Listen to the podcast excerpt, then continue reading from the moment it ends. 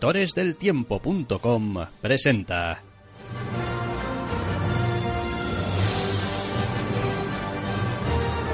Entre cómics.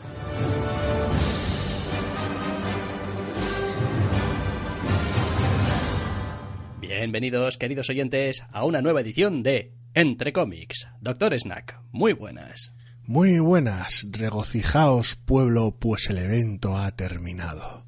Durante diez números estuvo con nosotros y ahora ha ascendido al recuerdo, ese lugar del que esperamos que también vaya desapareciendo poquito a poco. Terminado asterisco porque tiene ya el propio TV anuncia un número de epílogo de Secret Empire Omega número uno, que espero que sea único, pero sí. En esta semana no especialmente buena y no especialmente larga del final de agosto, se, se ha terminado por fin el evento. Bien, ¿qué es lo que podemos decir al respecto? Pues que ha terminado... Tú tuvo el final acorde con la vida que llevó. O sea, bastante mal. Malo, excesivo y grotesco. Eh, no vamos a entrar en spoilers porque creo que le haremos un especial territorio spoiler al final. Al final le Yo creo llega que a todo cerdo le llega a Susan Martín. sí. Más que nada para poder decir las barbaridades que nos dé la gana. Pero este último número, a ver, lo primero que tenemos que decir es que eh, lo escribe Nick Spencer, hay ninguna sorpresa, lo dibuja Steve McNiven. Sí, Ojo, bueno, que vuelve, ya dibujó el número uno o el número cero, lo alguno de los primeros. Steve McNiven y Rod Reis y David Márquez y Paco Medina. Juan Blasco también y Jesús Aburtov y hasta Ron Lim. Sí, aunque decir que Ron Lim dibuja este TVO es un poco hacer trampa. Ya con las portadas no entro porque entonces me tiro otra media hora.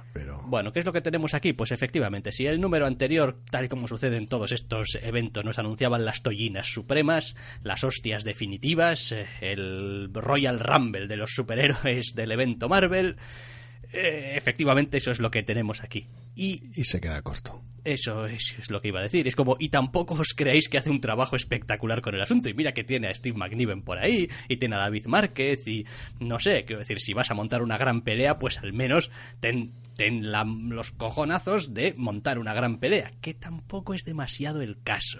Vaya. No sé, a mí me ha parecido que se dedica a coger todos esos elementos que llevaba que llevaban en el aire números y números y números y donde hasta ahora no quería darle una resolución, pues en este último número se decide que venga, va, es decir, que llevamos aquí como nueve números mareando la perdiz con estas cosas. Pues vamos a darle ya ahora su conclusión más o menos lógica. Nada, al final lo que tenemos es el enfrentamiento más que predecible, llevado tal vez de una manera inesperada con, pues bueno, el resultado que era de esperar realmente. Ese es, ese es al final parte del asunto. Quiero decir, eh, el TV termina como esperábamos que terminase, que es de manera regulera, apañada y del montón. Solo que, bueno, cómo llegan a ese resultado es ligeramente distinto de lo esperado, pero efectos prácticos eh, es el TVO que teníamos en mente ya desde el número 9. No sé, estoy un poco decepcionado con este último número. Mm, a ver, esperaba que al ¿Cómo menos... es eso posible? esperaba que al menos mm, a ver es que el problema es que las pocas respuestas que me da este TVO no me gustan es decir básicamente Pero ya te venían no gustando nueve números. o Bueno. sea que... ya pero quiero decir ya sabéis que esta cosa se presentó como no bueno y lo que está pasando está pasando y es de verdad y el Capitán América es de verdad y todo lo que estáis viendo está sucediendo de verdad y no tiene trampa y no tiene no sé qué Bu- hombre a ver ya sabemos que estaban mintiéndonos a la cara pero es que es que aquí ya directamente te, te lo enseñan. Es como, bueno, ¿os acordáis de todo aquello que os contamos acerca de un montón de cosas que vosotros inverosímilmente lo mirabais y decíais, pero esto no puede ser? Bueno, pues, oh, sorpresa, es que no era. Es decir, después el TVO te dará las explicaciones de sobre qué me estoy refiriendo exactamente y cuando entremos en territorio spoiler, pues especificaré un poquito más. Pero es como todas esas cosas que a ti te olían a trampa como lector, este último número lo que hace es decirte, bueno, sí, en, en realidad, en realidad era trampa. Es decir, puede que técnicamente no, pero eh, no, sí, también, técnicamente también. Menos alguna cosa o dos, que bueno. O sea, pues, se hace un Rajoy el TV. Es como todo, todo era verdad, me- menos alguna menos cosa. alguna cosa. O sea, no, no, no da el nivel. No da el nivel, sinceramente. Y después tiene la molesta costumbre a lo largo de todo el TVO de hacer ciertos paralelismos con otras obras eh, señeras importantes mejores que esta mejores que esta de los grandes tiempos bueno no si de los grandes tiempos pero Mejores mejores tiempos. tiempos de Marvel que a mí personalmente me ha parecido una manera muy barata de intentar darle como resonancia eso peso es, peso como eh, eh esto esto importante porque recordad esto otro y este tal otro y este momento que recuerda que- te ves mejores eso es pues ¿Os gusta más ahora mi TVO? No, no nos gusta. Bueno, pues espera que incluya más guiños. exacto Es, es, es una mierda barata, horrible, ridícula y estúpida. sigue estando además lastrado por una narración que yo sigo sin saber muy bien de quién es La narración más torpe del universo, los captions más vergonzosos de la galaxia, eh, una narración torpe como ella sola para contarnos cómo se supone que deberíamos sentirnos porque el TVO no ha alcanzado a conseguir ni acercarse a crear esos sentimientos en el lector ni por asomo, ni hacerlos creíbles en los personajes de sus páginas, con lo cual directamente el caption te tiene que decir qué es lo que está sucediendo y cómo se te tendrías que estar sintiendo porque no, no, no ha conseguido nada de, de eso. No sé, me parece que eh, al final, una vez terminado el, el evento y con este último número incluido, queda, es decir, la propia historia, el propio TVO, queda en evidencia. O sea, es, Sí. es como él, él- él mismo se mira a sí mismo y ve que se ha dejado con el culo al aire. Es como, hostia, tengo el culo al aire. Te voy a enseñar cómo tengo el culo al aire. Pero bueno, no le hagas demasiado caso porque, tío, superhéroes, ¿qué esperabas? Esto al final, pues, si se veía venir. Era de broma todo. Era de broma todo. Si esto, eh, ya sabemos que... eh. Es terrible, es terrible porque no solo es muy malo, y ahora que ha terminado, pues sí, me sigue pareciendo el peor evento que ha parido Marvel hasta la fecha, lo cual es alcanzar un nuevo fondo del barril, sino que además ha durado 10 números, sin contar las trampas, los extras, el número cero, que hicieron alarde de generosidad, porque muchos de ellos no hay por donde o sea, son necesarios si pretendes agarrar el evento de- por algún lado medianamente coherente. Solo contando con los 10 números de la colección ya son 5 números de más. Que encima no son buenos. Quiero decir, hacerlo más corto solo lo, lo haría más corto, no mejor. Es terrible. Bueno, yo ahí discrepo un poco. Creo que hacerlo más corto lo hace mejor. Además de más corto, lo hace mejor. Digo, porque tienes... Lo hace igual de malo de- menos tiempo. Bueno, de facto tienes menos espacio para menos tonterías. Con lo cual, Sí, lo hubieras tenido que contar de otra manera, eso está claro, en vez de tanta tontería. Después tiene, bu- bueno, pues el clásico epílogo. Epílogo mierder e innecesario.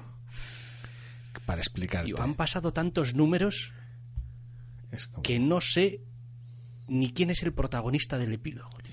Pero te da igual. decir No que- sé si que es alguien que ya hemos visto al principio de la miniserie, es un, ver, tío sí, es un personaje aleatorio. Es un personaje recurrente, pero no importa, es un porque no es tal, es un plot device. Hola, estoy aquí para explicarte el epílogo. No, no es para otra cosa, es una herramienta de la trama, no es un personaje de verdad.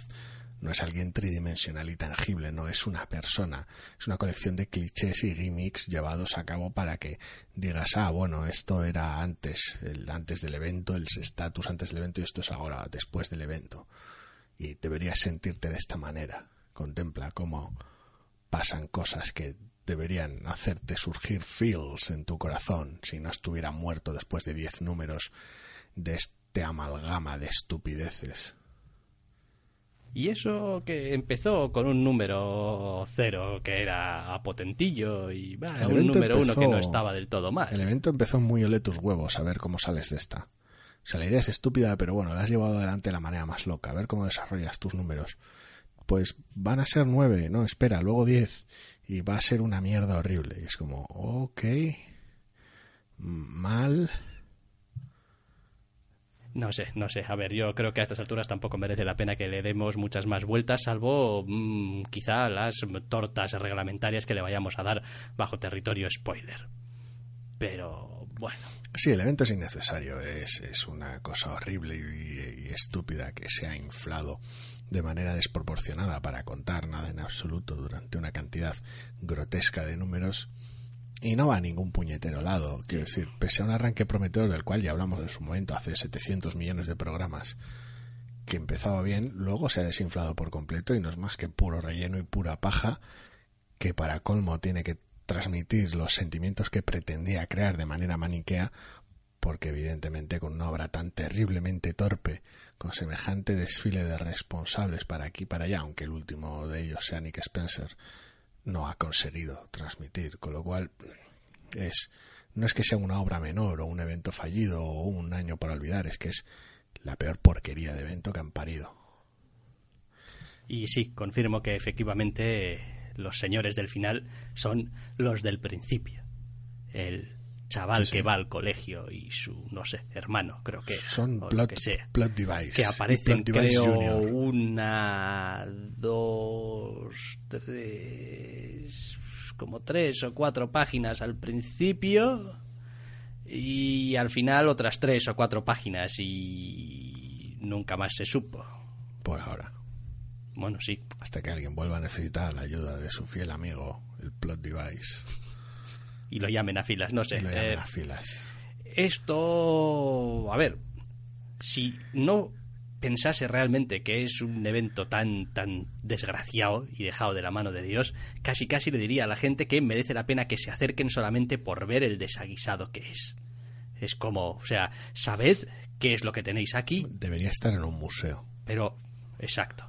¿Cómo no hacer un evento Marvel? Es como venid aquí y ved esto, porque vais a leer un número cero con este, que era el que lo dibujaba, este que siempre hace el... No recuerdo. Ah. Hace tanto, hace océanos de números. Acuña, acuña, acuña y tal, y buah, no sé qué, y un número uno con McNiven y tal y cual, y después de repente de repente el evento se disuelve como un azucarillo. Sí, el problema no es que tengas estos artistas u otros, que decir, no es como si yo fuera precisamente manco, por ejemplo, pero... O sorrentino. O sorrentino, pero, pero es que es... Nick Spencer se ha cascado aquí un truñasco de un millón de números que no hay por dónde agarrarlo. No ya porque sea malo, sino porque encima es injustificablemente largo. Los detalles de lo ridículo de la trama y de todas las trampas que toma, o al menos unas cuantas de ellas, ya hablaremos de ellas al final, en el territorio spoiler. Pero esto es blasfemo. No sé si he visto además algún otro evento, alguna otra historia de este calado en Marvel que me haya emocionado tan poco. O sea, poco no, nada. O sea, no tiene ningún momento épico, no tiene ningún momento que de verdad se sienta como joder, pues esto al menos está guay. Todo, el, todo el TV está, es, no solo este número, sino los previos trufados de captions que te tienen que decir cómo se sienten los personajes y cómo deberías sentirte tú por ellos porque el TVO no es, es capaz de lograrlo. El propio epílogo de este TVO está destinado a eso, única y exclusivamente a eso, a decirte, eh, este TVO iba de esto, y ahora deberías haberte sentido a lo largo del evento y ahora de estas maneras. ¿Lo hemos logrado? No, no lo habéis logrado. Me estás explicando cómo debería sentirme en vez de haber hecho que me sintiese así. Claro que no lo has logrado, sabes que no lo has logrado. Y ha quedado también bastante claro que esta apuesta por las narraciones paralelas ha sido otro experimento que no ha, funcionado. ha sido una gran inversión contar con un montón de personajes situados en distintos frentes con los cuales la mayoría no cuentas para el final de tu TVO. Es fascinante, esa especie de cuarentena de personajes que te estorban porque eres incapaz de que tu guion sea medianamente coherente y tienes, no, los mutantes no están porque, y ya saldrán luego porque cosas, y luego en Manhattan también cosas y en el espacio cosas. Menos para este personaje me hace falta. Pero lo demás cosas y trampa y cerdadas en el plot. Pero bueno, pero todo ese, todos esos momentos que le has hurtado se los devolverás luego. Eh, no, no tengo tiempo. En diez números, cosas que pasan fascinante. sí, fascinante y un auténtico despropósito, vaya. Ejemplo de libro de cómo no hacer un puto evento, te lo juro. Secret Empire número 10, Nick Spencer, McNiven, Rod Reis, David Márquez, Paco el Medina. apuntador, mi vecina del quinto, su perro. Etcétera, etcétera, en el final de este evento para Marvel. No es, no es un evento, no es un TV, es una conspiración, es un complot. Que decir, hay tanta gente involucrada en este, en este crimen de, de cómic que directamente es una conspiración. Bueno, vamos a movernos a otro TVO, aunque la verdad, hoy vamos a tocar mucho Marvel y no necesariamente tampoco para muy bien. Ya habéis visto que el primer ejemplo no ha sido en absoluto para bien. Este segundo, bueno. Cuando el doctor Rus dice tocar Marvel se refiere a con los nudillos o a mano abierta. Eh, sí. Eh, Generations The Archer, número uno de Kelly Thompson y Stefano Raffaele para Marvel en un número más de esta especie de cosilla de se junta un personaje viejo y personaje nuevo en una historia más o menos autoconclusiva o sin más o menos que va a ningún lado más o menos. Y pues aquí tienes a Hawkeye y Hawkeye. A Hawkeye y a Hawkeye, sí. Clint Barton y Kate Bishop. Es el horror. Quiero decir, alguna semana ha habido también otras telas de Generations que nos hemos saltado porque daban un poco la grima con Thor o con Jean Grey. Creo recordar, ¿no? Sí, sí, ah, pero no sé, igual el de Jean Grey hablamos de él y todo. Igual sí, no, sé. No hablamos del de Thor y no hablamos del de los lobeznos. Es verdad, el de Thor y el de los lobeznos. Que pues tampoco, tampoco es que hubiese mucho que contar, ¿eh? No, sin más, que a ver, que esta semana aparece este evento, no porque es este evento, este TV no porque es especialmente bueno o mejor que el resto, aunque bueno, el de Hulk era especialmente malo, pero simplemente porque es una semana relativamente corta. Hemos sufrido el de Hulk y el de Jean Grey, que fue creo el segundo y que tenía un pase, y saltamos por encima del de Thor y el de Lobezno. Por parejas, claro, como no. Eh, nos acabamos de comer el de Hawkeye y con el checklist este horrible post-evento veo que nos quedan un doblete de Iron Man, un doblete de Spider-Man, un doblete de Miss Marvel, de Capitán Marvel y de Capitán América. O sea que hay todavía otro 50% de sufrimiento. Hay, hay ciertos hay emparejamientos que me resultan especialmente graciosos, como el de los capitanes como el de los capitanes América, las Carol Danvers por duplicados o los Spidermanes que pueden irse a tomarse un café juntos cuando quieran sí, es simpático porque, bueno, a ver, muchas de las de los equipos son vigentes, en otros casos son distintas variantes de la misma persona. En otros casos, Carol Danvers cumple su el papel actual, volviendo a visitar a Marvel, y en otro cumple el papel de veterana para que la visite Kamala. Es bastante cómico todo. Es como, vete a aprender lecciones y a vivir un momento con este personaje que a su mismo tiempo está aprendiendo lecciones y viviendo un momento con... Ah, a ver, el planteamiento es, tramposo, es ridículo y en este caso específico, con los ojos de halcón, pues por mucho que sean personajes a los que les tenemos cariño y tengan algún que otro momento simpático, pues sigue siendo un TVO del montón. A ver, eh, lo mejor que hace este TVO es probablemente, después de leer, ¿eh? después de leerlo y ver qué ojo de halcones tenemos en el TVO, decir, mm, la verdad, mm, me gusta más Kate que Clint. Es como que me parece muy bien ¿eh? que Clint Barton sea un personaje histórico y tal y cual y no sé qué, pero el Clint Barton que se nos presenta aquí con sus pintas y tal y su aire de no saber nada acerca de nada, no sé cuándo está ambientado esto, porque no conoce a la mitad de los personajes de los cuales se habla. Es como... no, no, no entiendo. Es antes de los Vengadores. Casi seguro. ¿Qué remedio? Es como o sea que todavía está... Medio criminal. Medio criminal, es medio jamaicón. Es la sensación que me ha dejado, sí. Y luego pues tenemos a Kate, pues siendo adorable y un poco borde, que es pues lo que, lo que es Kate, básicamente. Siendo borde y un poco adorable. Sí. También. Y... Porque sobre todo es borde. Bueno. Y está, quiero decir, es, es gracioso verlos un poco interactuar. Sí, a ver, y el TVO sigue teniendo recursos graciosos. Se las apaña para que la brecha generacional sea evidente en simplemente dos páginas. Porque por un lado tienes, después de haberse cruzado, tienes una página de Kate, hecha un poquito al estilo actual de su colección, con sus con su monólogo interno bastante innecesario en captions y sus efectos visuales sobre cómo examina el entorno y en la página siguiente tienes al ojo de halcón retro pensando en bocadillos de nube. Quiero decir, se puede ver la diferencia de estilo, lo cual es gracioso porque ambas páginas están planteadas igual, en una panorámica relativamente moderna, con lo cual parte de ese efecto de, uh, mira, como Hawkeye ahora y Hawkeye antes, se pierde por completo. No, al final es lo mismo, cinco viñetas totalmente horizontales para una y para el otro, y ya está.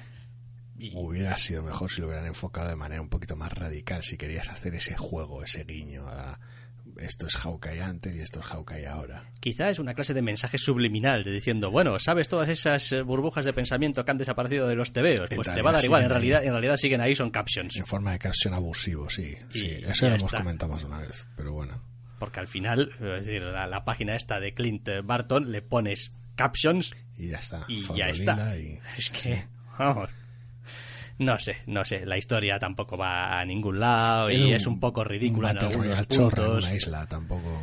Y bueno, pues yo qué sé. Nada que esperar del asunto este. Quiero decir, ya veremos qué es lo que pasa con Legacy y si como miniserie, evento, crossover o lo que en demonios sea merece la pena.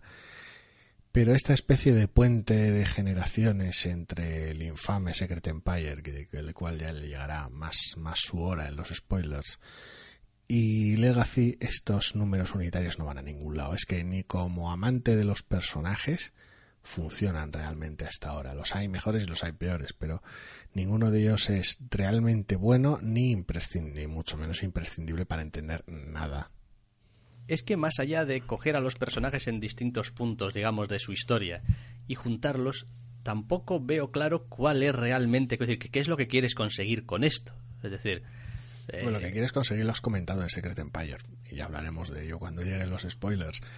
Pero pero otra cosa es que lo consigas. Es decir, es, una cosa es tu objetivo de misión y otra cosa es que realmente funcione. Al margen de que si te tienes que leer los 10 eh, números de Secret Empire, 10 asterisco, para leer el final, para encontrar la idea o la motivación detrás de estos 10 one-shots, eh, para luego leértelos en números del evento, eh, no, gracias. Quiero decir, me meto droga y me sale más barato. Y en el caso de algunos tebeos igual me hago menos daño cerebral por supuesto, dicho en tono totalmente jocoso. Salvo pues en el caso Secret Empire, que el daño cerebral está ahí, ese ya no. Sí, ese no nos lo pueden quitar ya. Quiero decir, ya, ya lo hemos adquirido y ya está. Y al parecer viene con. con, una secuelas. con secuelas para toda la vida. Madre mía, el amor La garantía es para toda la vida. Para toda la vida no sé, pero para lo que queda de semana en forma de odio, Cerval desde luego sí. Bueno, pues eso, pues que es una historia graciosilla que, pues, en fin, no vais a encontrar nada que no hayáis leído en cualquier número de Ojo de Halcón ya. Y mejor. Y mejor, sí, claro. Por supuesto, tanto en la colección actual como en la colección vieja de Ojo de Halcón. Es decir, la dinámica, es decir, lo que mola de estos dos personajes es la dinámica entre ellos dos. Y ya hemos tenido un montón de eso. Entonces, bueno, pues, sin más, que es un número unitario. Y te lo puedes leer ellos solo y te puedes gastar unos pavos y dárselo a alguien y... Otra cosa es que si, si querrías. Y la verdad es que no hemos encontrado un motivo claro. No, la verdad es que no. Venga, nos movemos a otro TVO, dejamos Marvel, nos vamos a Dynamite, hablamos de James Bond Penny número uno, de Jodie Hauser y Jacob Edgar. Dynamite.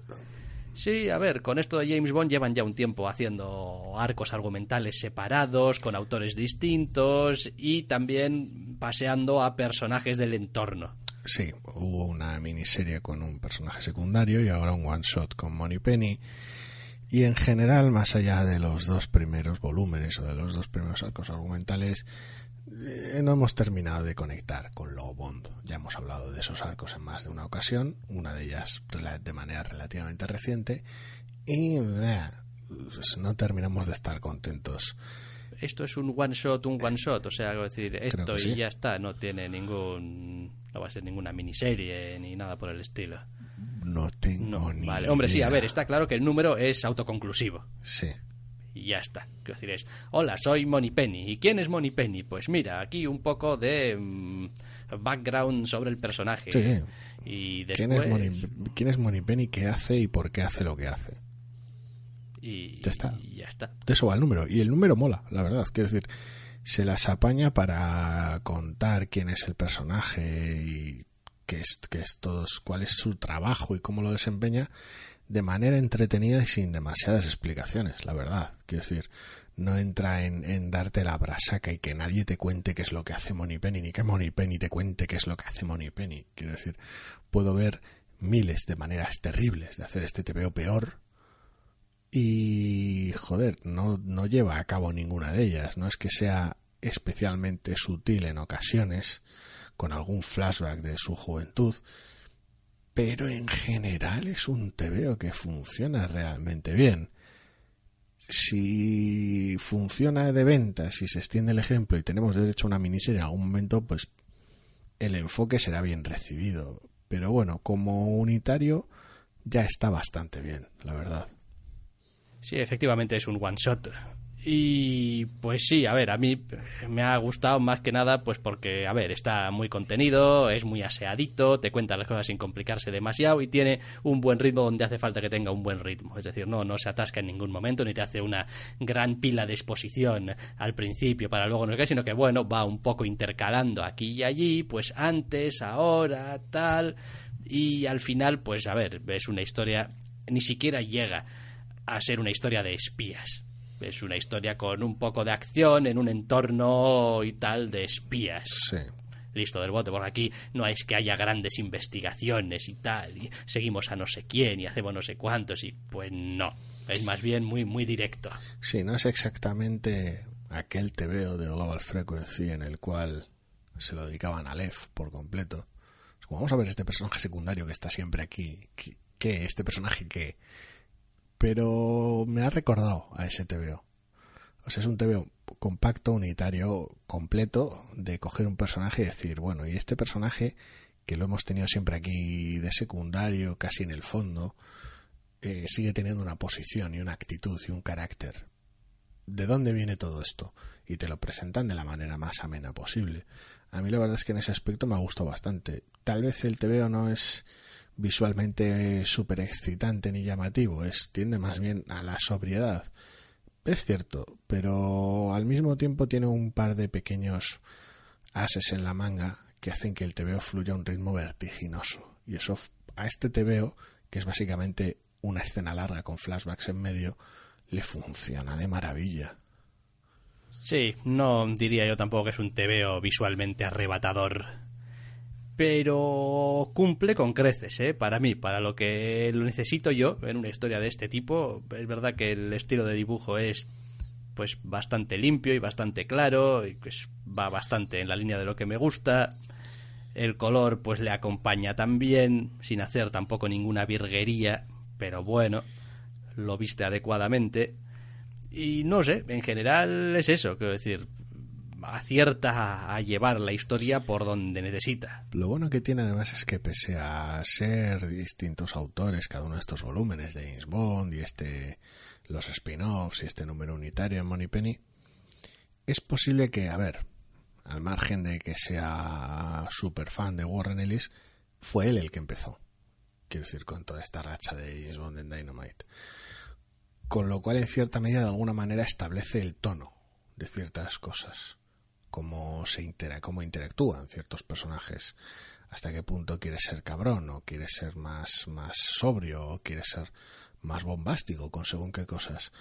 Y de todos los distintos equipos creativos aunque el estilo evidentemente sea distinto en cuanto a tono este es el más cercano a esos dos primeros arcos argumentales que el resto.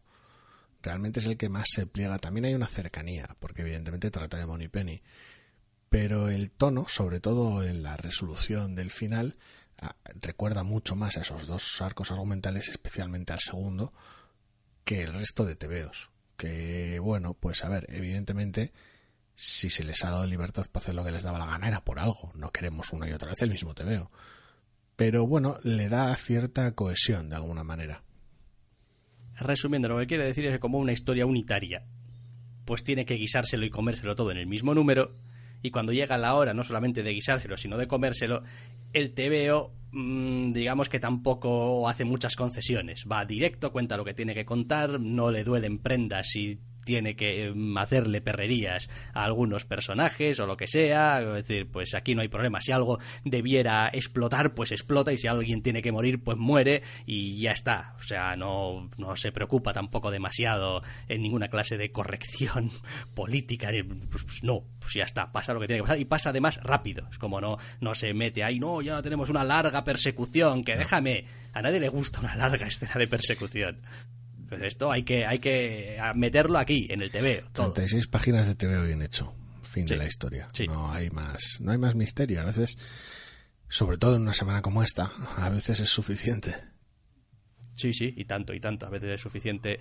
Yo, desde luego, de los tebeos de los que hemos hablado hasta ahora, este es el que he leído más a gusto y más rápido y me ha parecido mucho más compacto, mucho más claro, con las ideas mucho más eh, en su sitio. De las novedades es el mejor TVO de largo. Porque madre mía. las cosas como son, porque a continuación vamos a hablar de otro que... ¡pua! En fin. Star Wars Jedi of the Republic Mace Windu. Para Marvel, es una miniserie de cinco números, este es el número parte uno. uno. Y bueno, pues... eh, joder, yo es que estoy ya un poco aburrido de los tebeos estos de la Guerra de las Galaxias. Tiene todo para fallar incluso antes de abrir la primera página, entre comillas. Eh, me explico. Y no. Esa sensación inicial no es culpa de, de Matt Owens, que es el guionista, ni de Dennis Cowan, que es el dibujante, porque ellos son responsables solo del TVO. Pero la sensación de, bueno, pues estoy más o menos contento leyendo mis TVOs de Star Wars, hay algunos que me gustan más, otros menos, otros no los leo, porque no, no, no van conmigo, bueno. Pero el momento en el que te topas con un TVO que es, pues eso, Star Wars Mace Windu Jedi of the Republic, página de créditos, libro 1, parte 1, de- es inevitable, sobre todo tratándose de un personaje de las precuelas, la sensación, esto es un subproducto, tenemos 78 millones de colecciones al mismo tiempo, apáñatelas como puedas, sé un completista y cómpratelo. Quiero decir, ese mensaje yo no me lo puedo quitar de la cabeza. Puede que sea terriblemente injusto, pero cuando veo a un personaje secundarísimo de las precuelas con su propio tebeo, eh, quiero decir, es que me saltan todas las alarmas antes de empezar el tebeo. Esto es coge el dinero y corre. Es, es- sí, es, efectivamente, esa es la sensación. Coge el dinero y corre. Antes de abrir el TVO, lo cual evidentemente perjudica la sensación a la hora de leerlo, sobre todo si no es del todo bueno, porque si fuera excelente, dirías tú, coño, no esperaba nada de este TVO, de hecho pensaba que coge el dinero y corre, pero joder, luego, hostia, han hecho con el personaje Mace Windu un montón de cosas que no me esperaba. Eh, no, no es ese TVO. Es el equipo A de Mace Windu yendo a una misión, a un sitio, a cosas. Pero es que además es una misión totalmente anodina donde aparentemente se nos va a presentar un antagonista olvidable, no, lo siguiente. Eh, y para más Inri, después de un montón de colecciones de Star Wars donde hemos alabado, jo, qué atención por hacer que los personajes se parezcan eh, a los actores y tal y cual. Buah, Porque hay, al- hay hay- ciertas franquicias es, es complicado. hay algunos planos de Yoda en este TVO que dan escalofríos. Te dan más miedo que el muñeco de episodio 1. Correcto. Quiero decir, es que hay algunos caretos que le estoy mirando ahora frente a frente que dices tú, bueno, si en vez de pintarlo de verde y ponerle esa especie de túnica por encima, mm, lo pintas de azul y le quitas la túnica, podría ser, no sé, cualquier cosa, un monstruo de una película de terror, porque Tu gremlin malvado pintado azul. Ah, Y al margen de eso, quiero decir, eh, está construida a base de un montón de eh, tópicos en torno a los Jedis y tal, ¿no? El Jedi que no ve, el Jedi que sabe de mecánica, el Jedi que no sé qué, que vete a la mierda. El joder. equipo, el equipo A este que monta Mace Windu para esta misión regulera es la peor partida de un juego de rol jamás establecida con todos los clichés de la galaxia. O sea, tienes que ir a un sitio a pegarle a un señor que a nadie le importe, que aparece en el cliffhanger pretendiendo ser peligroso y dando más pena que otra cosa. Y para ello tienes a Jedi conocido, Jedi conocido versión submarina, y cuando digo conocido estoy hablando de secundarios de las precuelas, ¿eh? que tampoco, tampoco venga alguien aquí No, no, un espadachín del copón de la baraja, tal y como se dice, de estos que duran como, no sé, tres segundos frente a Darth Sidious. Me refiero a que, que luego, que luego no, no venga la gente aquí pensando que no, no, primeras líneas de los personajes. No, no, secundarios de, de las precuelas. De esto de, de lo normal si no eres un fricazo es que ni te sepas el nombre. Bien, tenemos ese tipo de personajes y dos personajes que, pues, en lo que a mí respecta son inventados de este TVO. Puede que no lo sean, pero el calibre es tal que creo que sí. Y son lo que has dicho, clichés. O sea, Jedi ciego que de gran intuición y Jedi mecánico. Es, es un poco como los pitufos. Quiero decir, tienes, tienes pitufo líder, pitufo submarino, pitufo mecánico y pitufo vidente. Es horrible, son, un, son unos puñeteros clichés con patas con menos personalidad que una hoja de papel en blanco, unos diálogos súper lamentables en una misión ridícula contra un antagonista con el carisma de un tostador, todo ello envuelto en una sensación general de despropósito masivo. Lo que más gracia me hace es que van cuatro señores cuando, a ver, después se verán cosas a lo largo de la miniserie que justificarán que tengan que ir cuatro, pero normalmente en los viejos, en los viejos buenos tiempos los Jedi mandaban a un maestro y su aprendiz y se merendaban esta mierda en los diez primeros minutos de una película. Sí. O sea, es como, no, había unos señores, unos separatistas en un planeta con una base y tal y cual. Mandamos al maestro Mene Mene con su Padawan y les, y vamos, Sí, la trama del TVO y la profundidad que se le dedica a los personajes es digna de un cold open de cuatro páginas de otro TVO, de, de Obi-Wan y Anakin mismamente, si lo quieres situar en las precuelas.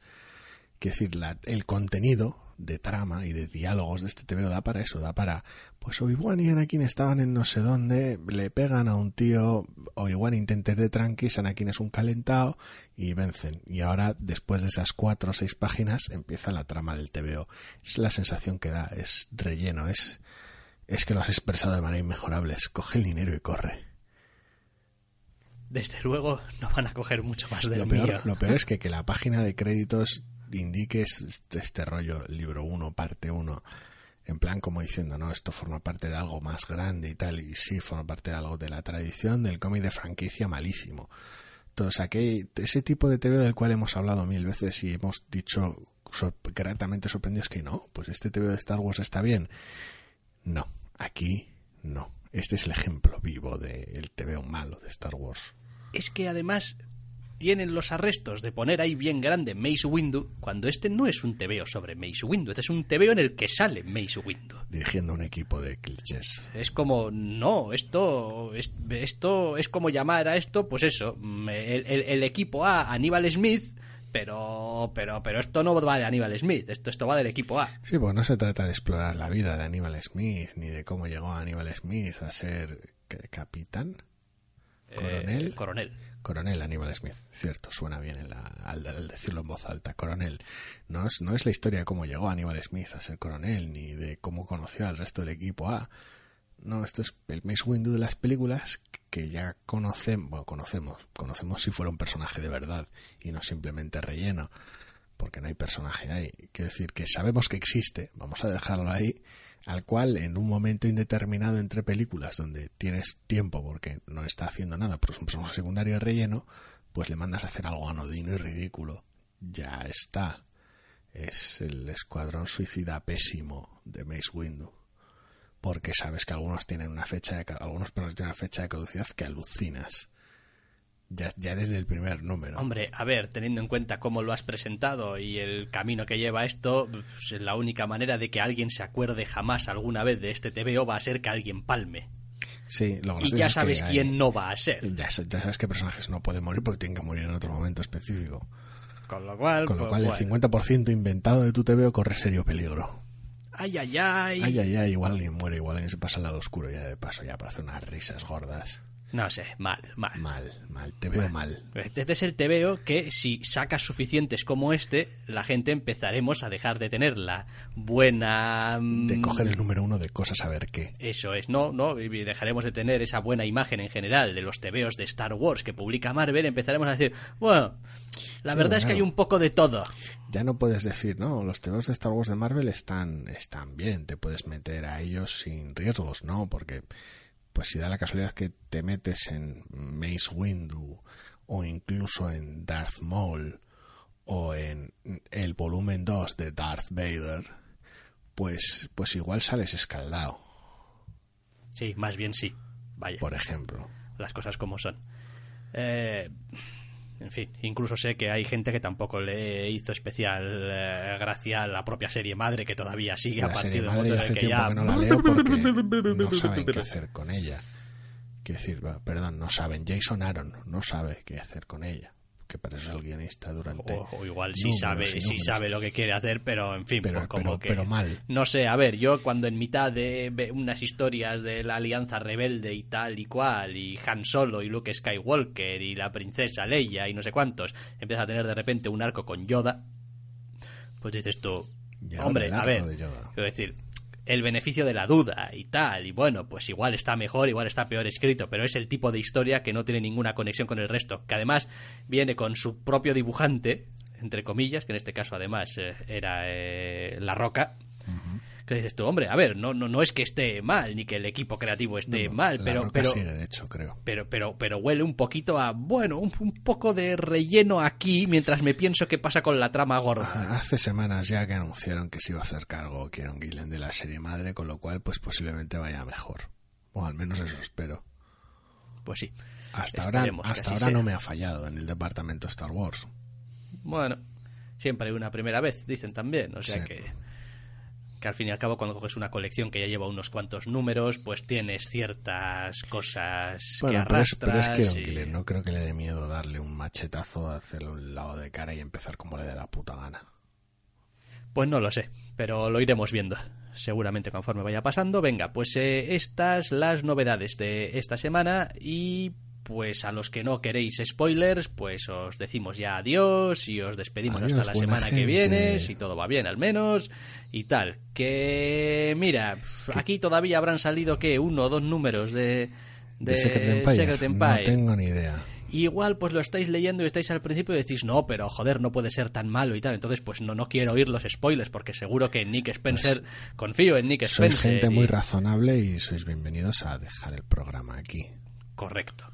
Pero quizás decís, oye, mira, yo ya de los eventos de Marvel que me la metan doblada estoy ya un poco O- aburrido. O, o me lo he leído y pienso también que pues prender fuego, pienso que no, y que os deberían prender fuego a vosotros. Eh, exacto, exacto. Entonces, Pues, bueno, os podéis unir a nosotros. Exactamente, en os podéis spoilers. quedar en los próximos minutos en los que, a ver, es improbable que digamos cosas bonitas del TVO, pero Eh. eh, nunca se sabe, nunca se sabe. Yo iba a decir imposible, pero va. Eh, nunca se sabe. Vamos allá. Detente, insensato. Más allá de este punto, nada te protege de que te destripemos. ¿De que te destripemos, tebeos? Porque estás a punto de introducirte en... Territorio Spoiler. Bajo tu propia responsabilidad. Pues bajo vuestra propia responsabilidad os adentráis efectivamente en territorio spoiler de lo que ha sido este Secret Empire. Oh, madre de Dios. Diez números de despropósito, a mayor gloria de nada, además, porque si me dices que esto al final, quiero decir, a ver, vamos a ponernos en situación, ¿no? Vamos a ponernos, y tú, "Buah, me he tragado ocho números de House of M. Sí. ¿Y qué puto mundo hay alternativo para al final volver a lo mismo, tío? Pero bueno, eh, no más mutantes. Y dices tú, oh, joder, pues menuda mierda que me han hecho tragar, suponiendo que no te haya gustado, eso ya un poco va por gustos, pero al menos ahora, pues no hay mutantes. Digo, joder, pues no sé si hacía falta meter todo esto. Excepto 196. Eso es, sí. para llegar a esto, pero al menos tiene un, un- un- hay un cambio evidente en el universo Marvel después de esto. Aquí, después de Secret eh, Empire, no. Quiero decir, se ha acabado el evento y se han quedado todos tan anchos. Sí, a ver, es un poco cosas, es gracioso porque el propio evento nace de la idea innecesariamente provocadora en nombre de las ventas, supongo, de no, el Capitán América es un nazi y Hail Hydra y todo el mal y ahora es Capitán Nazi y gracias a un plan maestro del copón de la baraja en el cual todo sale bien, pese a que es imposible que todo salga bien, pues Capitán Nazi lo controla todo y por algún motivo los héroes están de tal bajona que los que están incapacitados para participar están luchando con todo lo que pueden, pero los que pueden participar están de bajona y no les apetece plantar cara. Por no mencionar que, bueno, Sí. podrían ir y romperle la cara al El Capitán asunto- América nazi, pero... el asunto de las actitudes es un poquito extraño, porque, es decir, el planteamiento que se hace es como, joder, el Capitán América siempre ha tenido la razón, el Capitán América es el que nos ha guiado por lo correcto, y ahora somos el enemigo del Capitán América, oh Dios mío. Igual estamos equivocados y los nazis tienen razón. Eh, no. En ningún momento nadie se hace ese planteamiento de decir, hostia, igual este nuevo orden que nos plantea Steve Rogers y tal, igual en el fondo sí que es lo que necesita el mundo. No, ese, es, eso todo el mundo lo tiene claro que no. Menos, o sea, menos Thor. Bueno, sí, menos Thor, pero Thor está un poco gaga, ya hablaremos después. Eh, entonces, quitado eso, lo que nos queda es unos héroes que lucharán contra el Capitán América, pero por alguna razón están de bajona. Quiero decir, le pegaron al Capitán América cuando estaban en Civil War. Joder, que le pegaron, hasta, vamos, hasta que se le saltaron los dientes literalmente. Sí. Y nadie tuvo ningún problema. Es más, cuando acabó, el propio Capitán La- América la- se rinde porque se da cuenta de que su posición tampoco es sostenible. La mitad de la gente estaba en el otro bando. Exacto. Y él se rinde y porque su posición tampoco era sostenible. O sea que ese rollo de la infalibilidad del Capitán América no hay por dónde cogerla Ya tampoco. tal, sí. Entonces, ¿cuál es la razón de que estén de bajona? Es que a nuestros amiguitos los han enterrado en Manhattan. Ay, ay, ay. Y a han- nosotros los han amiguitos los han tirado en el dejado en el espacio. espacio. Ay, es que solamente quedamos gente que podría allanar ciudades. Sí, pero el Capitán América tiene de su lado algunos de, de los héroes reclutados de manera inverosímil y ridícula. Entonces no nos derrota si le hacemos frente. Entonces vamos a hacerle frente mal.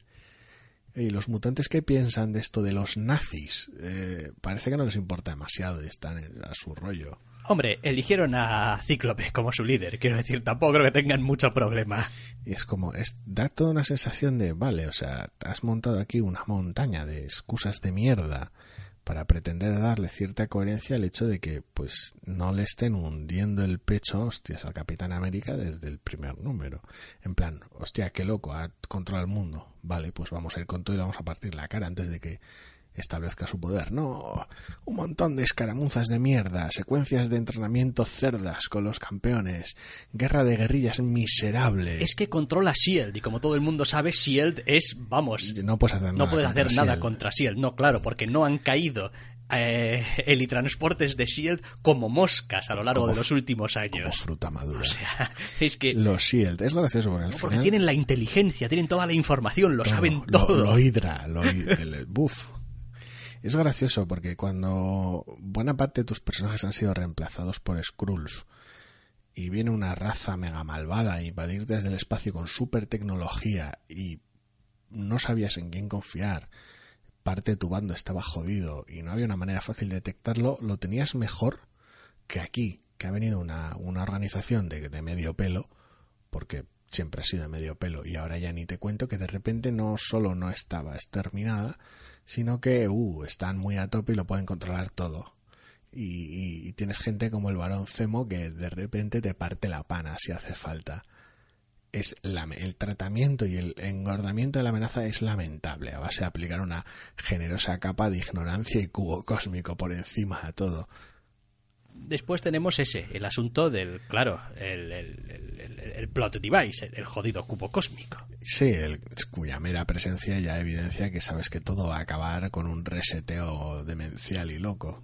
Eh, lo que también nos lleva a esas narraciones paralelas que no han funcionado. Decíamos, tenemos la narración de, ojo, esta es buena, el recuerdo del Capitán América, el Sí. recuerdo de la idea, de, de la personalidad La copia del de Capitán seguridad América, la copia de seguridad América. del Capitán América, que está como, pues eso, en, en- en- los recuerdos de la conciencia del cubo cósmico. Ajá, sí. Ojo. Comic, comic books, everyone. Em, aquí también yo también tengo mis ciertas pegas ya, incluso aceptando barco como animal acuático. Sí. Esto, a ver. Este evento va de que el Capitán América necesita los fragmentos del cubo cósmico para poder tener su cubo cósmico gordo. Que no recuerdo qué es lo que le ha pasado al cubo cósmico, pero bueno. No sé por qué está roto a pedazos, pero en fin, yo creo que en el evento no se llega a ver. Mm, standoff, creo. Standoff. Bueno. O si no, en los Thunderbolts después. pero la conciencia de Kobe que está perfectamente, no sabemos dónde, en algún fragmento, asumo, O en la totalidad de ellos. pero la totalidad de ellos interconectada, porque... ¿Qué más te da? Bueno, Realmente. da igual, un montón de narración con un montón de sucesos que le pasan al Capitán América, A la copia de seguridad a la copia de seguridad, a. Steve Rogers, que está ahí, donde se va juntando con amigos o enemigos conforme le salga el guionista del nabo. Sí. Quiero decir, ahora es todo amigos y parece que aquí solamente hay buenos y de repente sale un cráneo Es, rojo. es todo un poco lamentable porque es como una especie de eh, guía por lo básico, lo fundacional del Capitán América. ¿Quién es? ¿Quién, ¿Cuál es su actitud? ¿Quiénes son sus amigos? ¿Quiénes son sus enemigos? De alguna manera como intentando establecer un retorno a lo básico del Capitán América para que al final tengas ese Capitán América.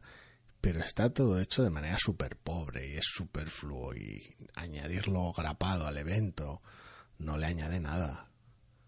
Después tenemos lo que pasa en Manhattan. Sí. Que básicamente en todos estos números lo que pasa es nada. Sí. Quiero decir, se, hay páginas donde, ay, ay, qué mal está Manhattan, no, no podemos mantenernos así, tenemos que salir de aquí, ay, pero se está quedando sin fuerzas, Todo el arco eh, de- puñal. Todo el arco de Manhattan sirve básicamente para que puede o puede que no alguien haga un arco, una miniserie, un algo interesante con Kingpin. Y Correcto. Ya está. Lo, cual es gracioso porque para eso no necesitas nada de lo que se cuenta en esas páginas. Quiero decir, podías ignorarlas por completo una vez que Manhattan queda libre, queda libre y ya está. Como si mandas al limbo o al infierno o a la zona negativa a los héroes de Manhattan, importa una mierda. Y al volver, si te apetece hacer un arco interesante de Kingpin, retconeas que Kingpin estuvo haciendo cosas y ayudando a la gente mientras tanto y ya está. me hace también especial gracia porque es como no. Los héroes que están en Manhattan y tal, claro, están ahí aparte, entonces, coño, como nos faltan los héroes de Manhattan, no podemos luchar contra el Capitán América, No dices tú. ¿Pero quiénes están ahí? ¿Daredevil? ¿Sí? ¿Capa y puñal? Los, los defensores capa los, y los puñal, defensores capa y puñal, Spider-Woman y el. Doctor Extraño. Y para usted de contar, quiero decir, Sí, no podemos hacer frente al Capitán América sin Ben Urich. Ajá, correcto. Quiero decir, Supongo. es como, pues, pues tampoco parece que estén aquí precisamente, ya sabes. Tenemos un Iron Man, sí, pero como ahora es también una copia de seguridad, De hecho, se ha más de un Iron Man. Sí, se ha vuelto, se ha vuelto retraca y va con una armadura del Pleistoceno, que es algo que no entiendo. O sea, es como la- el, el puto Iron Man, que es una inteligencia artificial, una copia de seguridad de sí mismo, Que se ya- pasa, que ya tal el que ya tal el concepto, se pasa todo el evento con una armadura de hace 30 años. Que, que todo es capaz de proyectar hologramas chachis de su Sí, cabeza. sí, sí, no, claro, Y sí. tener un Tony Stark azul. Lo que tú quieras, ridículo. Es bastante mal todo. Es como, no, es que es la única armadura que me queda porque las demás están en Manhattan.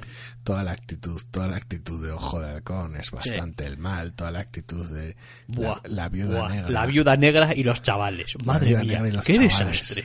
El, qué re- el relleno.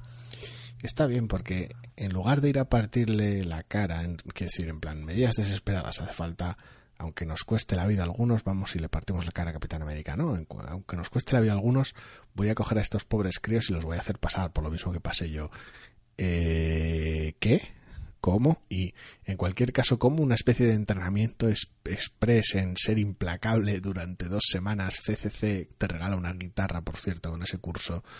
Eh, va a conseguir que mejoren en decidir ir y romperle la cara al Capitán América.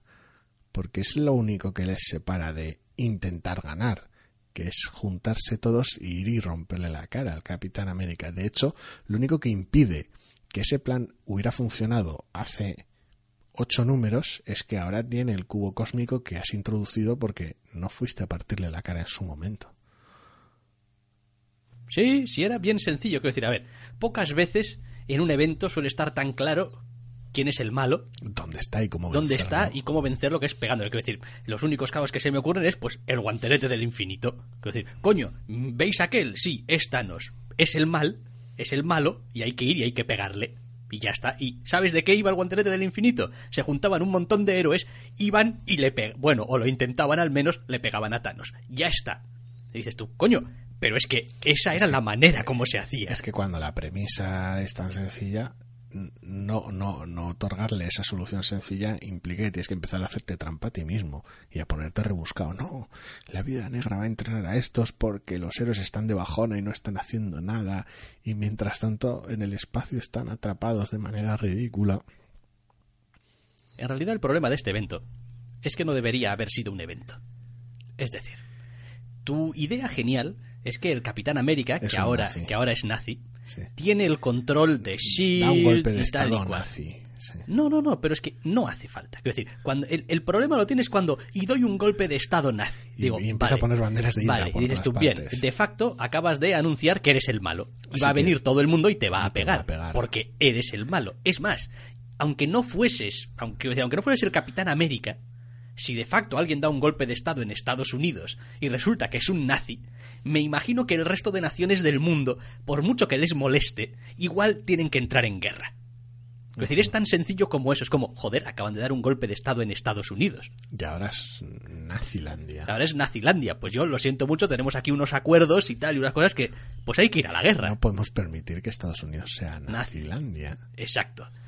Eh, entonces, no entiendo. Es decir, la, la idea era que o debería haber sido que el Capitán América, siendo nazi, poco a poco va introduciendo las ideas nazis, Sí. las medidas nazis, esa, ese control en la seguridad, es decir, ese es el jefe de SHIELD y tal, y tiene toda la seguridad de los Estados Unidos y tal y cual, y poco a poco Seguridad va, a cambio de libertad, eso es, va variando, etcétera, va etcétera. variando, va variando y tal y cual. En el momento Hasta en el que, que, hay algún error o Sí. alguien descubra que ya no es el que era o tenga que para tapar algo hacer algún movimiento drástico y se destape en el momento en el que das el golpe de en estado, cualquier caso algo Ya está.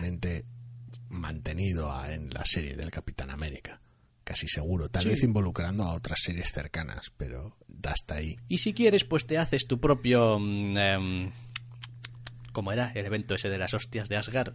Tu propio Siege. Y pues al final se juntan todos y le pegan y le pegan. Porque, eh, ¿sabéis de qué iba Siege? Pues había un tío que era Norman Osborn, que era malo, iban Sí. todos y le pegaban. sí, sí, básicamente sí Iba- Y iba- ya era, está. era lo mismo sin trampas por el camino Es decir, sin más, porque todo el mundo sabía que era el malo. sí correcto No, pero es que el malo controla también Shield y, Y controla movidas, y tiene sus y propios vengadores su y al vigía de su lado y tal cual. Sí, pero la manera adecuada de hacer frente a esta amenaza es ir, y pegarle. y pegarle Y ya está. De hecho, el Capitán América era el primero que estaba en la fila diciendo, bueno, señores, habrá que ir y pegarle. Quiero decir, no sé qué están pensando ustedes, señoritas, de planes. Coño, si es que está clarísimo, vas y le pegas. Es lo que haría The Authority, no sé a qué estás esperando. En Ser más como The Authority. Es ridículo, toda la premisa es ridícula. Y cuando introduces el cubo cósmico en todo el berenjenal, pues claro, ya sabes cómo va a acabar esto. Es Pues decir, lo, como si no hubiese pasado nada. lo único que no me esperaba era que la lucha entre Steve Rogers y Steve Rogers nazi tuviera lugar en el plano físico única y exclusivamente para que el resto de personajes lo contemplasen y pudieran decir no, no os metáis, que le pegue el, el Steve bueno a Steve nazi. Creía que iba a ser algo como más interior, más mental. En algún momento, ah, no, agarrarse la cabeza y este rollo, ah, no, creía que me había librado de ti o cualquier otra gilipollez pajillera y fuera algo interior que para eso llevabas números y números y números reflejando y creando un mundo interior. Pero no, al final sacas a Steve Rogers de ese mundo interior para que tengas dos Steve Rogers pegándose. Es grotesquísimo. genera también otra situación súper graciosa que yo siempre me he encontrado en toda clase de obras de ficción que tengan que ver con realidades alternativas, con clones, etcétera, etcétera. A efectos prácticos, el Capitán América verdadero es el nazi. Sí. Quiero decir, me refiero a físicamente, el, el- el envoltorio físico, el cuerpo físico, eh, de verdad, del Capitán América, es el del nazi. Porque lo que le cambiaron fue la mente. El Capitán América de verdad, que nos presentan aquí vestido de Capitán América de verdad, aquí, es un producto de un cubo cósmico que pues, lo ha recreado. Quiero decir, un Capitán América falso le pega una paliza a un Capitán América verdadero pero nazi y después no tenemos tampoco muy claro qué es lo que ha pasado, si ha desaparecido, No, no, se han es- refundido. Es, es lo que estaba mirando, pero no hay ninguna viñeta que, que deje claro que ese Capitán América no está ahora en una cárcel. Quiero decir, Podríamos tener un Capitán América nazi a partir de le ahora. da la paliza y cae decir, inconsciente al suelo y ya tal. tenemos un Red Richards malo, ¿no? Pues Es que sí, le da la paliza y cae inconsciente al suelo y se pone a repartir juguetes y, y, y- y- y demás. Y después, pues, Kovic hace un... Lo siento, me he equivocado, no volverá a pasar. Restaura la historia que, que falló, pero solo un rato, no todo, porque, pues, a una gente nos apetece dejarla muerta o algunas cosas cambiadas, porque sí, que se joda, y, y luego pues manda a los héroes de excursión para crear esta porquería de Generations y en plan los, los mandan a un, a, una, a un viaje de, descu- de descubrimiento para que vuelvan más completos, restaurados, como el tipo de héroe que no deja que un nazi controle Estados Unidos y no hace nada para evitarlo.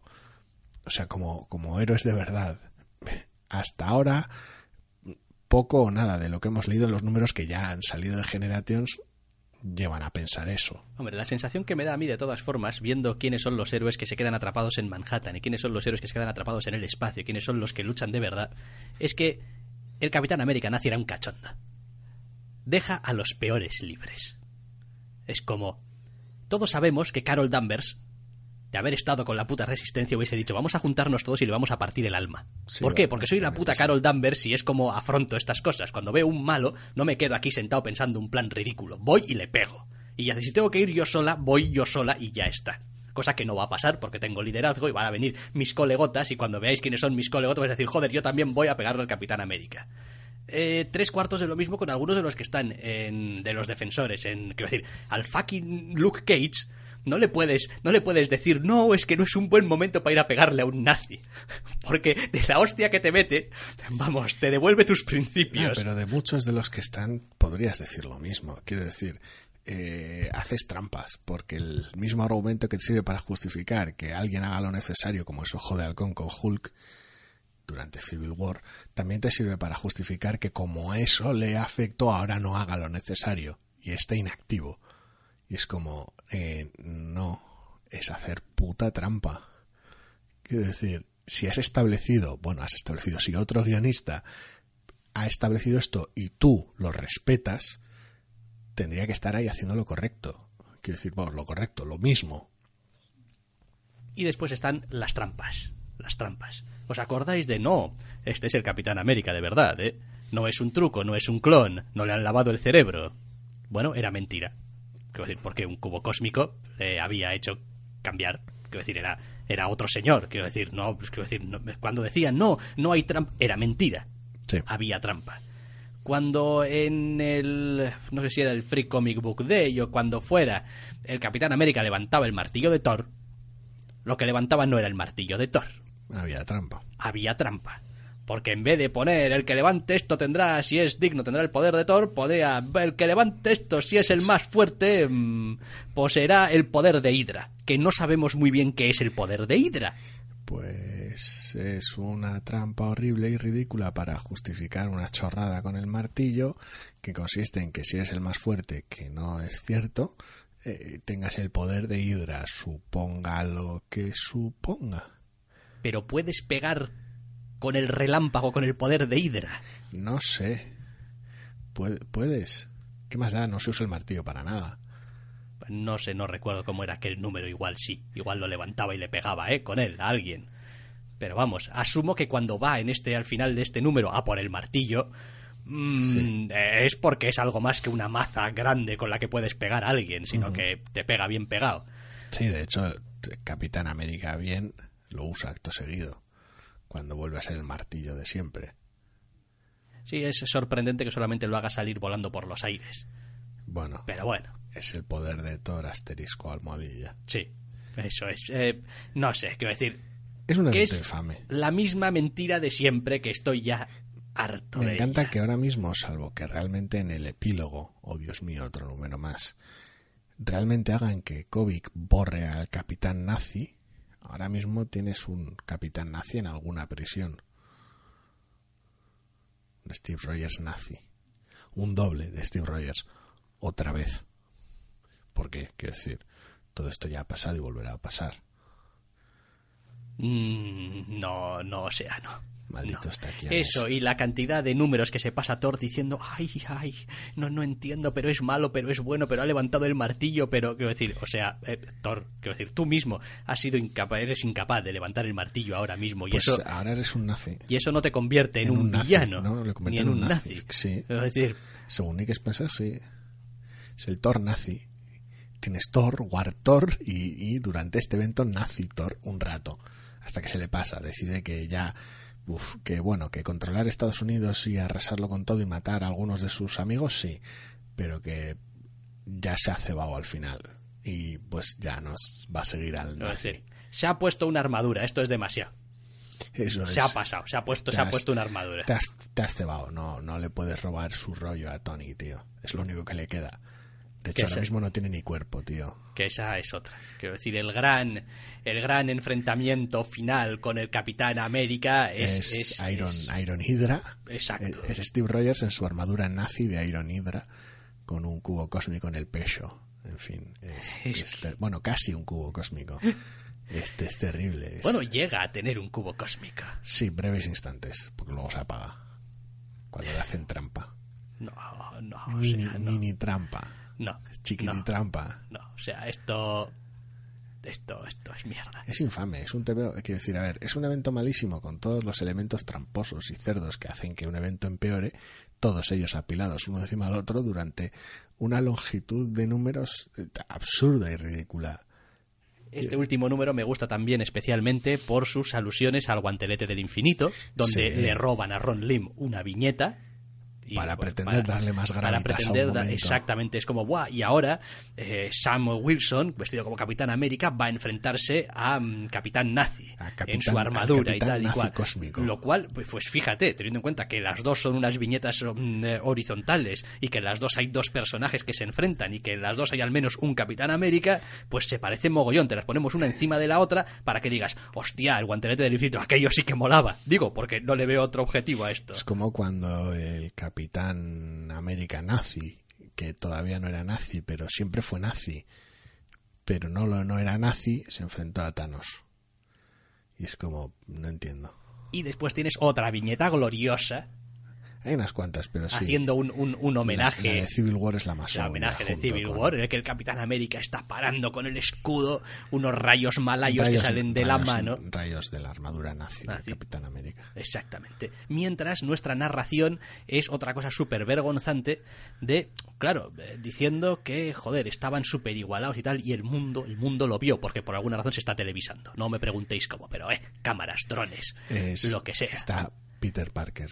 Pero nuestro campeón no, no, no se tambaleó, no, no dudó y tal. Y, es el es, puto Capitán América. y era un hombre que estaba verdad, luchando con, su peor pesadilla y tal y cual. Un el nazi. Y, y su lucha nos inspiró, señores, en un bar. Quiero decir, su lucha nos inspiró nivel V de Vendetta la película. Tíos en un bar viendo la tele. No, no, además me gusta porque su lucha nos inspiró, tíos, en un bar también reaccionando muy poco. Sí, sí, no, nada, porque nada. McNiven no, es, no está especialmente expresivo en esas viñetas. Y después, ¿no? Porque, claro, eh, y tal, y ya nos, nos recordó qué es lo que había que hacer. Ir y pegarle a los te pones nazis. de pie y luchas. Joder, vas y le pegas a los nazis. Y viñeta de madre con cara de enfadada con un hijo y tal igual, porque... Porque, joder, porque nos lo está recordando a, a la gente de a pie, a la gente de que verdad. no puedes dejar nazis sueltos. Exacto.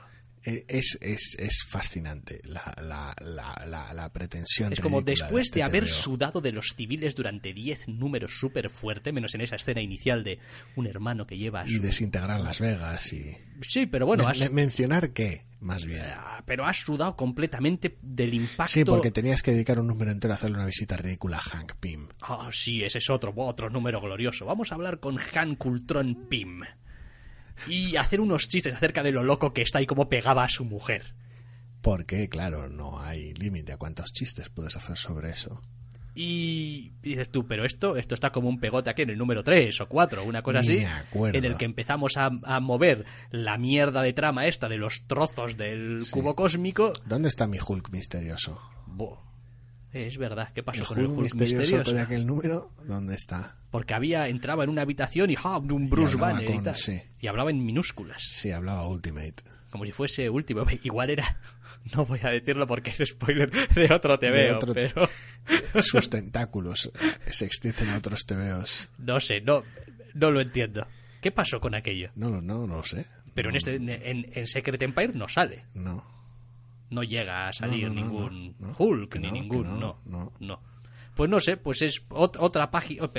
Llegaba a ser como una especie de pequeño cliffhanger, incluso, creo recordar. Bueno, Pero bueno, como este TV llegaba a tener hasta tres cliffhangers, uno en el. más tie-ins. Igual se explica en la colección del Capitán América que no leemos. Eh, Y que es posible que empecemos a leer ahora que ya no es un nazi. Bueno, espérate. No lo sé. Bueno, deja- eh, cambiaba de equipo creativo. Sí, no era Mark Wade el que iba a Sí. escribirlo. ¿Y quién dibujaba? No me acuerdo. No recuerdo, Acuña. pero, pero creo que era algún buen dibujante. no sé, ya lo voy a No sé, dejamos de leerlas cuando, cuando nazi. Realmente, quiero decir, el momento en el que dejamos de leer Capitán América, porque se renumeró, de hecho, fue cuando vimos que era un nazi. Y vimos por qué era un nazi. Quiero decir, ahí es donde nos bajamos de la serie de Steve Rogers. Se habló del Ay, primer Dios, número. que- que Chris Samney también. Madre mía, últimamente se ven más em, que, que a sus mujeres. O sea, Sí, quiero decir, me refiero a que hablamos de los dos primeros números de la colección de Steve Rogers en este programa. Y como el Sí, primer claro. número tenía ese cliffhanger de mierda, decíamos, ¿qué basura es esta? Y llegamos al segundo y, ah, no, que es un pretexto de ah, standoff y, ah, ah, que ahora es un nazi el Capitán América. Muy bien, venga, venga, vámonos de la colección. Quiero decir, con lo cual no descarto volver a ella ahora que ya no es un nazi. Ya veremos. eh, bueno, ya veremos, ya veremos. Eh, Secret Empire, pues se ha Qué acabado. gran, qué gran colección, llena O sea, de complejidades morales. Sobre si deberías ir a pegarle a un nazi que acaba de dar un golpe de estado. Sí, sí, pues irá a mi inexistente estantería donde guardo los eventos Los digitales, los- tu es- estantería mental. Sí, sí, no, pero me, me refiero, me refería al, al, al hardcover del, del evento y tal, Sí. que va a ir a esa estantería donde dejo los eventos de Marvel que pues no voy a volver a tocar ni con un palo, pues eh, como eh, AVX, Está bien. em, como eh, Age, of Ultr- Age of Ultron, em, como mm, Axis. Axis y como esto. Sí. O sea, ni con un palo. Está bien porque ahora mismo tu serie de programas especiales sobre los eventos, ¿por dónde va? Pues estoy atravesando la escritura con gran dolor de mi corazón y con gran desgana también he de decirlo por eh, Vengadores contra X-Men, AVX. Ajá. Vale. Que bueno, pues fueron 12 números, eh, quiero decir, tampoco... Que no es ninguna broma.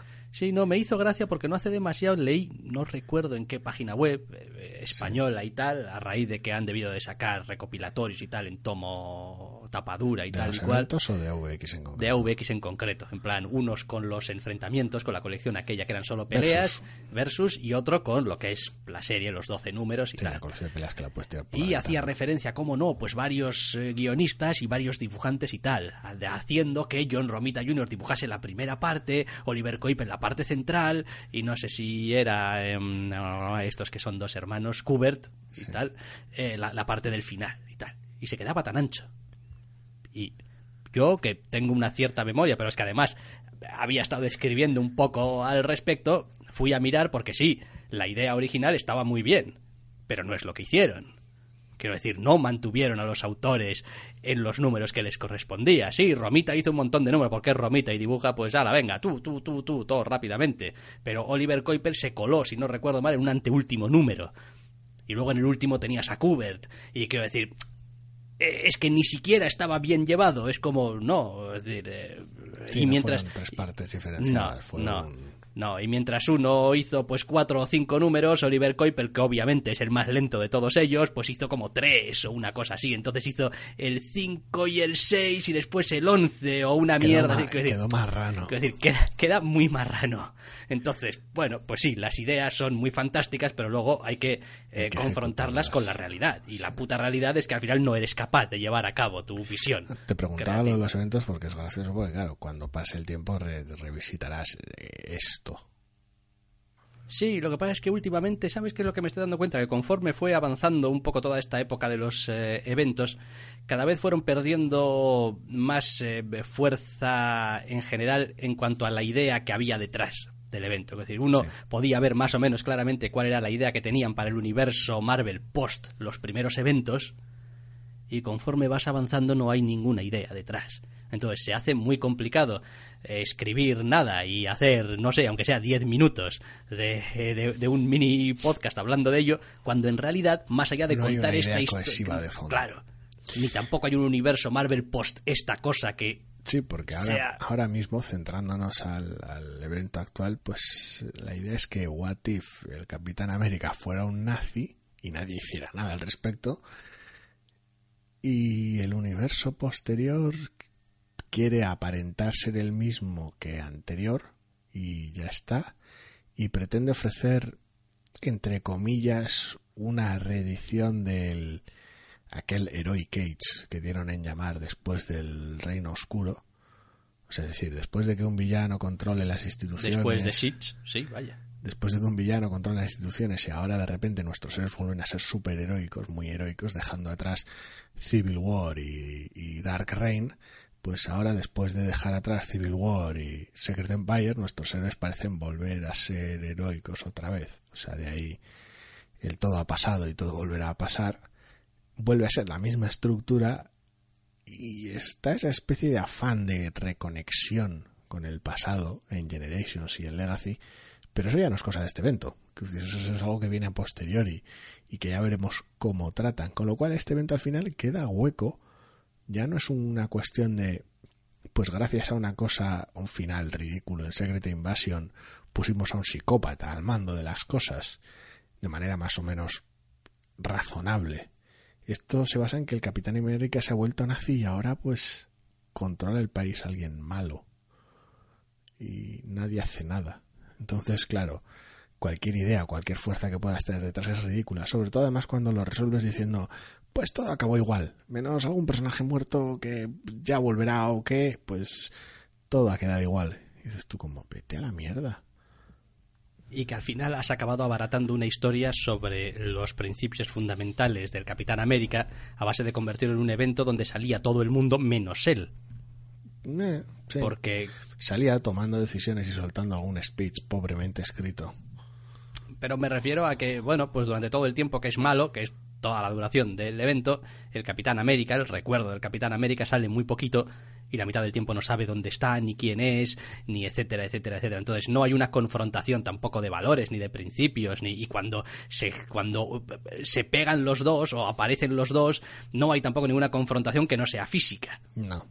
No, es decir, ni siquiera, ni siquiera hay paliza con discurso. Que, que, con todo lo manido que está, al menos hubiese, te hubiese dado un poco ese momento subidón del puto Capitán América te está soltando un paliza, speech. Paliza con captions de cómo deberían sentirse los personajes y el lector. ¿Cómo nos inspiró? ¿Cómo nos digo? No, no. Decir, oiga, esto es el Capitán América. Capitán América te inspira a base de soltarte el speech. Y lo habrás visto mil veces, pero lo cierto es que cuando lo haces bien, funciona. funciona muy bien. Es decir, yo todavía me acuerdo del jodido número de cuando los tiempos de Civil War, del Capitán América con Spider-Man, en el que el Capitán América le soltaba el speech a Peter Parker, bueno, a Spider-Man, y le convencía de que estaba en el lado equivocado con el clásico discurso ese de no y tal, cuando todo el mundo te diga y tal y cual que estás equivocado y no sé qué, no sé cuántos. Exactamente, dices tú, bueno, bien, puede que sea el discurso típico de pero cuando está bien hecho, dices tú, joder, sí, es decir, a este señor le seguía yo a todas partes. Y resuena hasta el punto que lo reciclas en tu película. Correcto. En cierta medida. Sí, sí. Aquí no, aquí tienes un Capitán América que aparece el último número para hacer lo que se debería. Deberían haber hecho el resto de héroes hace ocho números. Ya está. Que no era tan difícil, ¿eh? Que era pegarle, ¿eh? Que es ir y pegarle. Que tampoco. Y que es el Capitán América, ¿eh? Quiero decir, que no perdamos la perspectiva. Yo entiendo, no, es que tienen hidra y tienen naves y tienen cosas bien, pero que sigue siendo el Capitán América. Thor y la bruja escarlata, aunque bueno, Thor es un velete, la bruja la puedes tumbar de un puñetazo pero queda igual. Quiero decir, que basta con que le pegues un. Quiero decir, que el plan de la viuda negra es pegarle un tiro. Quiero decir, que es el Capitán América, que, que, no tiene tantos superpoderes, que no es a prueba de balas. Es posible un disparo que lo mate, no que lo mande al pasado. Que Hércules le pega un puñetazo y lo manda, vamos, lo, lo, oblitera, lo revienta. Y Hércules lo deja, sí. Eh, y ya está, que tampoco es súper complicado, no es como, buah, es que, no sé, es que Thanos es ahora el malo y tal, y gobierna Estados Unidos, y dices tú hostia, pues, pues... igual pegarle a Thanos es más complicado. Pues para reventarlo... porque es Thanos. Sí, porque le vas a tener que pegar mucho porque para reventarlo es difícil. La última vez cuando lo intentamos murió gente. Exacto. Y sabíamos, y eso que sabíamos que venía. Sí. Aquí, pues bueno, es el Capitán América. Y tampoco se le ve que a lo largo de la serie vaya especialmente protegido ni tal y cual. Bueno, se pasea con una cierta. sí, unos, unos High Dragoons que bueno, pues ya, ya se batieron el cobre en su momento en Secret Warriors y tampoco es como si, en fin. Secret Warriors, tío, que aquellos estaban juntados hacía cuatro días y les aguantaban el tirón. Sí, En fin, que no. Que no. Que no. Que no. Que Secret Empire, buah, pues que si estáis eh, empezando a leerla ahora en castellano, pues a disfrutarla, chavales. A disfrutarla y nos vais contando. Y si la habéis leído como nosotros en inglés, número a número, y habéis llegado hasta el final, pues oye. Como auténticos héroes. Héroes y titanes, pues estaríamos encantados de escuchar vuestros comentarios. Vais al grupo de Facebook, nos dejáis en los comentarios de Evox, nos mandáis correos electrónicos o nos echáis alguna puya por Twitter. Si es algo da muy igual corto, sí, cabe. En Twitter cabe. Lo que sea, porque estaremos encantados de compartir lo que opináis de este desaguisado o no. Igual os ha encantado, os ha parecido maravilloso. Entonces me gustaría saber por qué. Exactamente. Sinceramente. Sin más, ¿Qué es lo que no he visto? sin acritud, que suele decirse. Y nosotros ya ponemos punto y final al programa de esta semana y si todo va bien podréis volver a escucharnos la semana que viene. Hasta la semana que viene.